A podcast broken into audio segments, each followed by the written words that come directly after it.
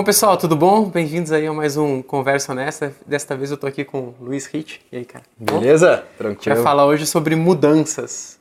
Mudanças físicas mesmo, né? O que, que a gente faz aí para, de repente, estudar fora, ou então uma mudança de carreira, né? Uma mudança é que você precisa fazer para trabalhar no novo emprego, mudança de cidade. E nada, ninguém melhor do que o, o Hit aqui, que é um cara bem rodado e experiente nesse, Isso, nesse mundo. Um pouquinho, um pouquinho. Apesar de novo, tem bastante experiência. Eu escrevi um texto para o blog da Guide essa semana, contando a minha experiência da minha mudança para São Paulo, né? Eu vou contar aqui ao longo da nossa conversa, é, com mulher, filha, uma mudança bem, uma grande logística envolvida, é, mas o Hit fez algumas mudanças, né? Acho que a, a primeira mudança mais importante que você teve foi para estudar fora, né? Que é um sonho, acho que da maioria dos universitários e estudantes que nos vêm aí, né? É isso aí, bom, obrigado pelo convite, eu fico esperando ali um dia que vai ter o convite do Ivens para participar aqui. É, mas é verdade, eu tive a oportunidade de estudar fora, fui para os Estados Unidos fazer faculdade lá. É, eu, eu, realmente, assim, tive uma experiência incrível, cara. É, foi show de bola e eu lembro esse, esse momento, assim, a questão da mudança, uhum. mais difícil é tomar a decisão, né? Tá, é, antes, né, você decidir se vai ou não. Eu lembro que eu fazia planilha para pensar em custo, né, pensar uhum. assim, é, depois, no futuro, o que, que pode quais são os ganhos que eu tenho fazendo tá, então, isso. Então, então quando você foi se mudar. Bom, primeiro você passou por que todo mundo passa numa mudança de cidade, né? Para estudar ou para ou, ou para trabalhar, que assim. Antes você quer muito, aí quando o negócio concretiza, você fica pensando, putz, será? Será que é, é isso? Aí isso aí todo é. mundo passa, né? Isso é psicológico.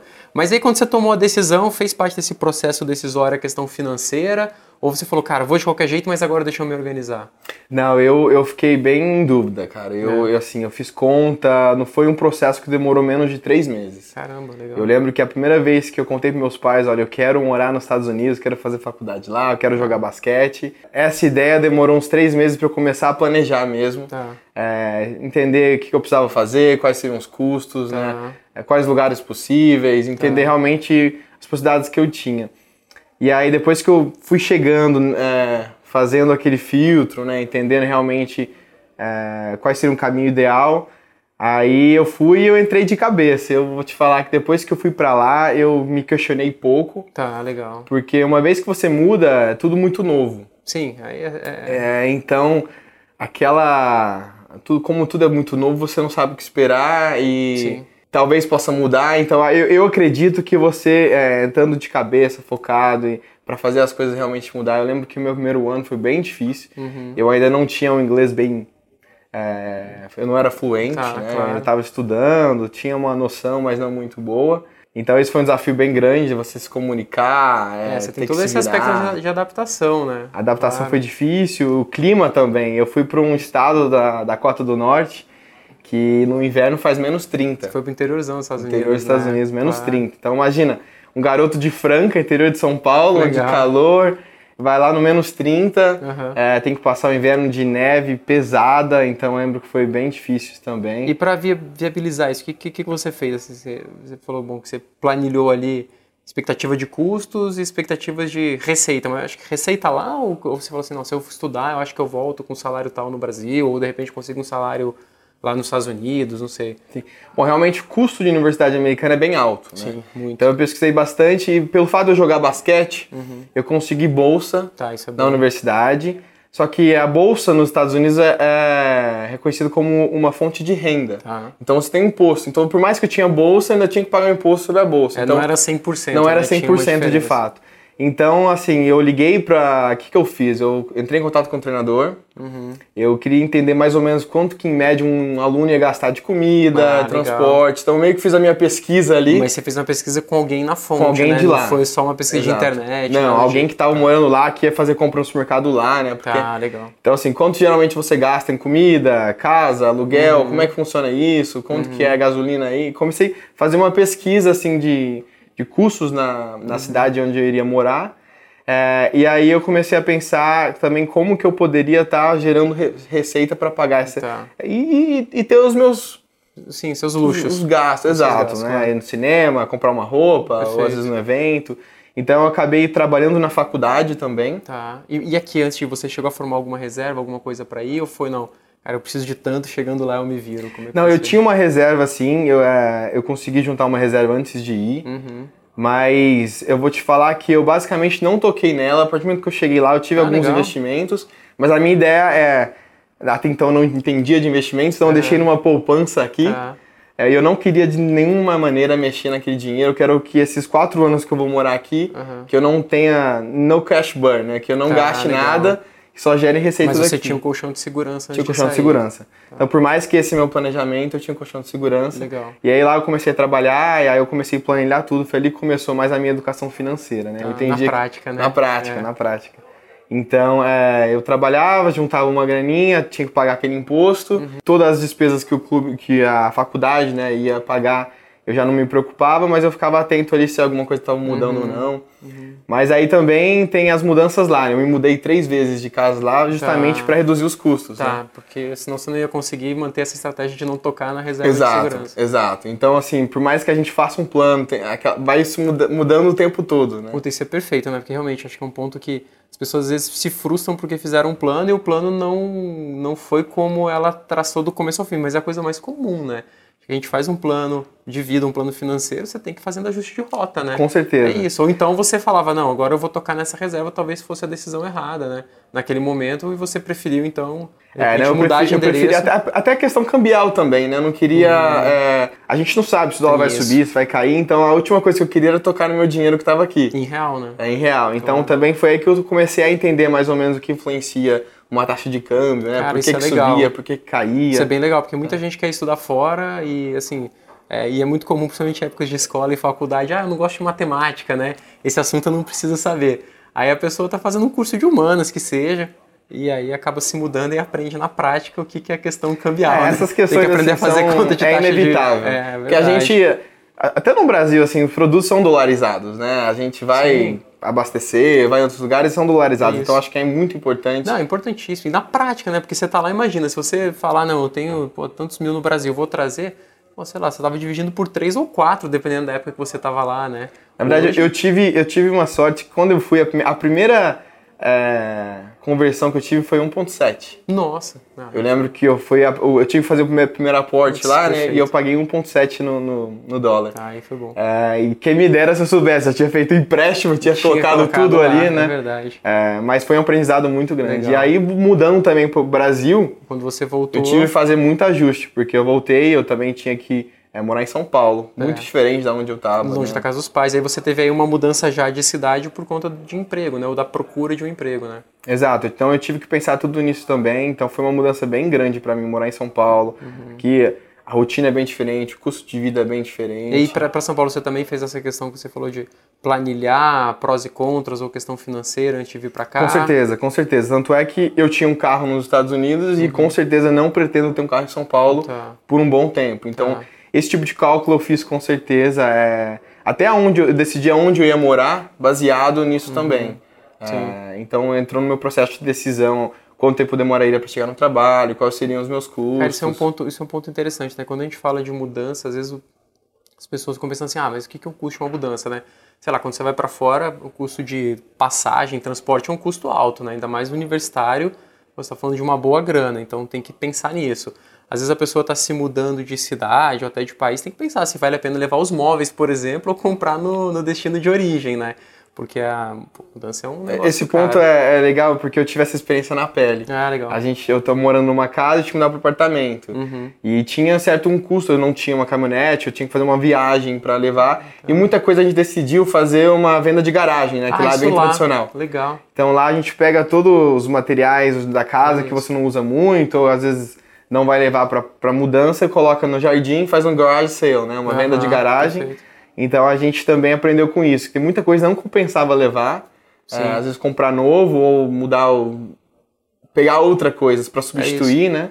Então isso foi eu sentir na pele essa questão, pensar se vai compensa vender, comprar de novo, ou se compensa Perfeito. levar, mudar. É, isso, isso eu passei quando eu vim para São Paulo. Eu sou de Brasília, né? E aí quando eu fiz a mudança para São Paulo, é, foi um cenário um pouco diferente. Eu vim com minha esposa e minha filhinha, que tinha seis meses, que tinha seis meses na época, então foi realmente uma mudança enorme. A gente já tinha lá mobília e tudo mais, e quando veio para cá também teve que fazer essa análise, assim. É, um ponto importante quando você muda dentro do Brasil é que é isso, né? Você tem o custo do caminhão, né? De Brasília para São Paulo. aí você pode fazer a mudança ou compartilhada, a empresa vem, coleta os móveis na sua casa, deixa lá, tem encher um caminhão e manda. Né? E aí você não sabe quando vai chegar, pode ser é. de qualquer 15, 20, 30 dias. É mais barato, né? Mas, pô, será que você consegue ficar sem móveis de 15, 20, 30 dias? Né? Eu lembro que na época pra gente foi mais interessante fechar um caminhão e colocar o carro dentro do caminhão. A minha ideia original era vir para São Paulo de carro e aí quando eu vi a diferença, aí, aí você vai fazer conta, né? Aí eu falei, cara, que que eu, se eu for para São Paulo de carro, eu vou gastar quanto de combustível, mais ou menos? Ou quanto de pedágio? Quando você vê, dá uma grana, né? Sim, com e certeza. aí a diferença do caminhão, o fato de ter a mudança aqui três dias depois, poder chegar uns dias antes, deixar a casa pronta já para elas chegarem. Aí no fim a diferença financeira seria até mais barato ter feito de outro jeito, mas é, a diferença era tão pequena que a paz de espírito, né? Sim. não, não, tem que acomodar os ânimos, né, de todo mundo, esposa com filho pequeno, todo mundo chegando, aí no fim compensou. Eu acho que são contas que a gente faz, mas também tem um aspecto subjetivo, né? A gente falou muito de planilha, de cálculo. O pessoal vai achar, ah, não, mas pô, vai planilhar tudo e o número é soberano. Não.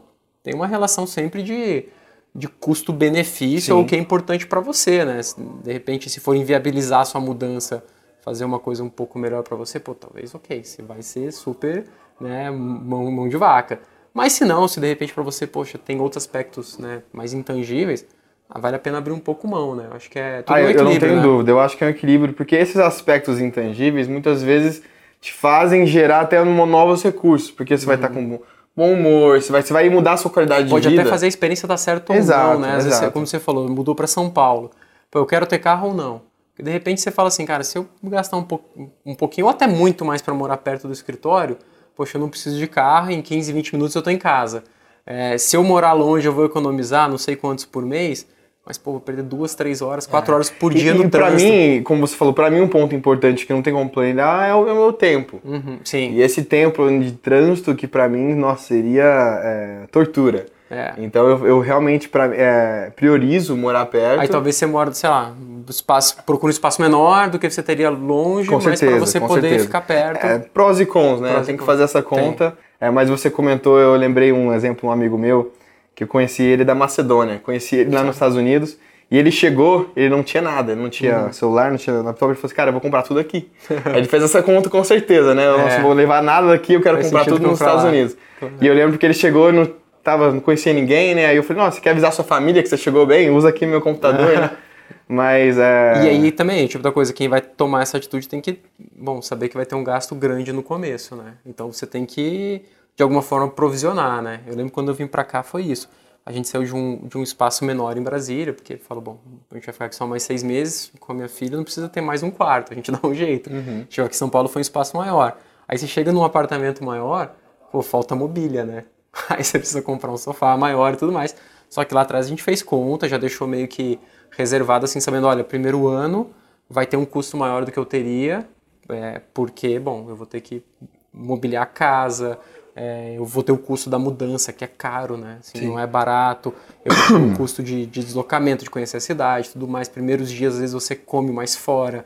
Ou você vai fazer a primeira compra de um apartamento novo. Putz, às vezes é panela, prato, coisa pequena, que quando você vê, você é, gastou ali mil, dois, três mil ajustar, né? Esse, é, esse, exatamente. Eu chamava esse custo de custo extraordinário, que uhum. ele não vai ser recorrente, mas Legal. ele vai acontecer, né? Eu, eu, até colocava lá, essa não entra na acomodação, né, na uhum. casa, custo de casa, porque eu não vou ter recorrente. Sim. Mas é o investimento inicial. É o investimento inicial. É, esse é um ponto que, quando vai ter mudança, assim, a gente tem que pensar quais são os custos extraordinários que vão ter, né, com essa é. mudança.